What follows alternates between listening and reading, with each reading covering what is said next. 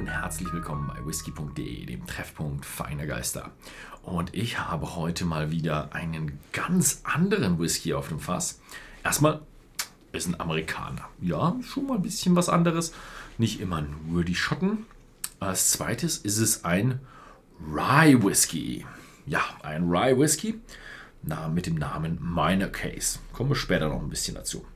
Es ist auch noch sogar ein Straight Rye Whisky. Gut, also Straight Rye Whiskys gibt es doch relativ viele.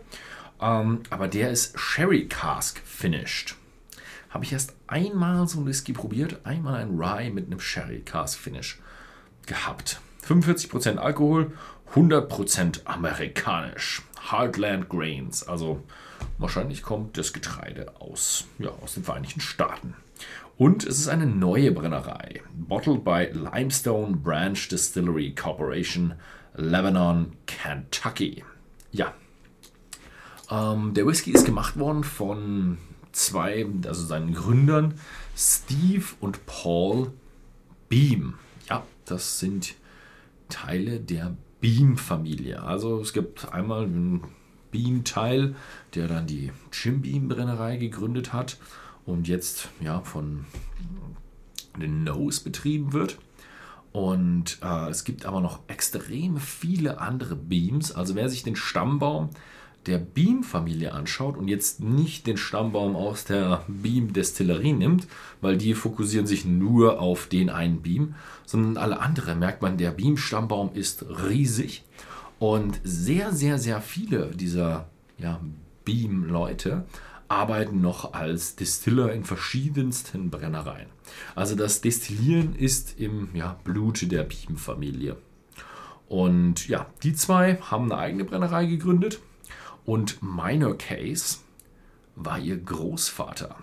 Also der hieß Minor Case Beam.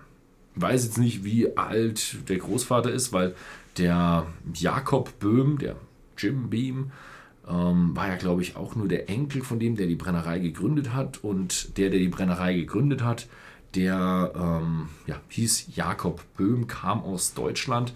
Und die haben, glaube ich, in Deutschland waren sie auch schon Destillateure. Also da ist das Wissen in der Beam-Familie sehr, sehr, sehr, sehr, sehr alt über das Brennen. Ich weiß nicht, ob die das immer noch an ihre Kinder weitergeben oder ob die die auch auf die Universität schicken, um die dann das Brennen zu lehren. Ja, meine Case, Straight Rye Whisky, also Straight Rye Whisky ist aus einer Brennerei und du hast noch, glaube ich, irgendwie etwas genauere Auflagen, die ich jetzt nicht mehr weiß, aber nicht ganz so wichtig sind. Äh, Rye Whisky bedeutet mindestens 51% Rye.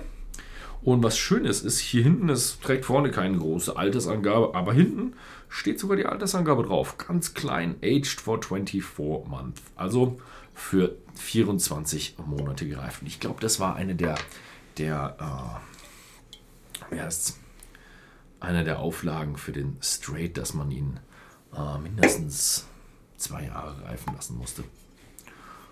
Denn, so wie ich das gelesen habe, muss ein Bourbon nur in Fässern gereift sein. Steht aber nirgendwo drauf, wie lang das Reifen sein musste. Also theoretisch kann man es einfüllen und gleich wieder ausfüllen und verkaufen. Als Bourbon. Aber da werden einen die Leute dann schon schief anschauen. So, dann schauen wir mal, was dieser Minor Case so kennt. Äh. Mhm. Typischer Rye-Geschmack. In meinem ersten Riechen im englischen Take hatte ich auch wirklich nur den Rye-Geschmack. Und jetzt, da ich mich schon ein bisschen mit dem paar Schlückchen daran gewöhnt habe, jetzt merkt man, okay, da ist noch ein bisschen mehr drin. Der ist ein bisschen fruchtiger als der normale Rye. Könnte natürlich auch aus, aus dem Mais und dem Rest, was da noch drin ist, kommen. Aber er hat so eine leichte Fruchtigkeit. Vielleicht bilde ich es mir auch noch ein, aber er hat so eine früchtig Fruchtigkeit. Und er ist relativ wenig scharf. Also normalerweise sind die, die Rye Whiskys schon, ja, ich bin hier, der hier ist ein bisschen zurückhaltender.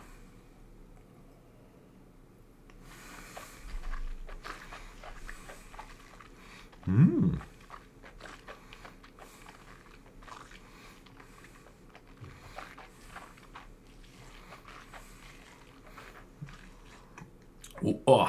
also im Mund ist er noch sehr smooth, sehr geschmeidig, schon fast samtartig. Wenn man runterschluckt, dann kommt das Kräftige, das Würzige, das mm, der Rye. Und so diese, dieses Samtartige und so, das bleibt irgendwo noch ein bisschen am Mundgefühl übrig. Also irgendwo merkt man im Mund schon, das ist was anderes als nur ein Rye. Aber er hat sehr, sehr zarten, fruchtigen Sherry-Einfluss. Also er ist nicht so wie der andere Sherry Rye, den ich schon mal hatte. Der war kräftig Sherry-artig. Der hier ist zart Sherry-artig. Also das ist ein, ein Rye mit ein bisschen Anklang an Sherry. Und dafür, dass der nur zwei Jahre alt ist, kann der eigentlich schon ganz schön was. Mhm. Hm. Mhm. Schönes Ding. Ich weiß jetzt nicht, ob es mich beeinflusst hat, aber hinten drauf steht The Best der Manhattans. Der erinnert mich ein bisschen an Manhattan. Hm. Manhattan aber mit ein bisschen zu viel Rye und ein bisschen zu wenig anderen Zutaten. Aber er hat so ein bisschen die Anklänge von, ja, von diesem Fruchtigen. Hm? Gut, das ist beim Manhattan auch nicht so in Übermaßen vorhanden, aber hier hat er auch nur ganz wenig Fruchtigkeit. Leckeres Teil.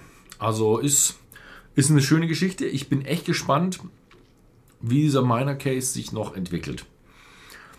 Weil wenn sie jetzt hier nach zwei Jahren so ein Teil rausgebracht haben, kann ich mir vorstellen, dass die auch in Zukunft noch sehr, sehr leckere Geschichten machen werden. Man darf gespannt sein. Bleibt auf dem Kanal treu, dann werde ich schauen, ob ich noch in Zukunft irgendwann nochmal einen Minor Case bekomme.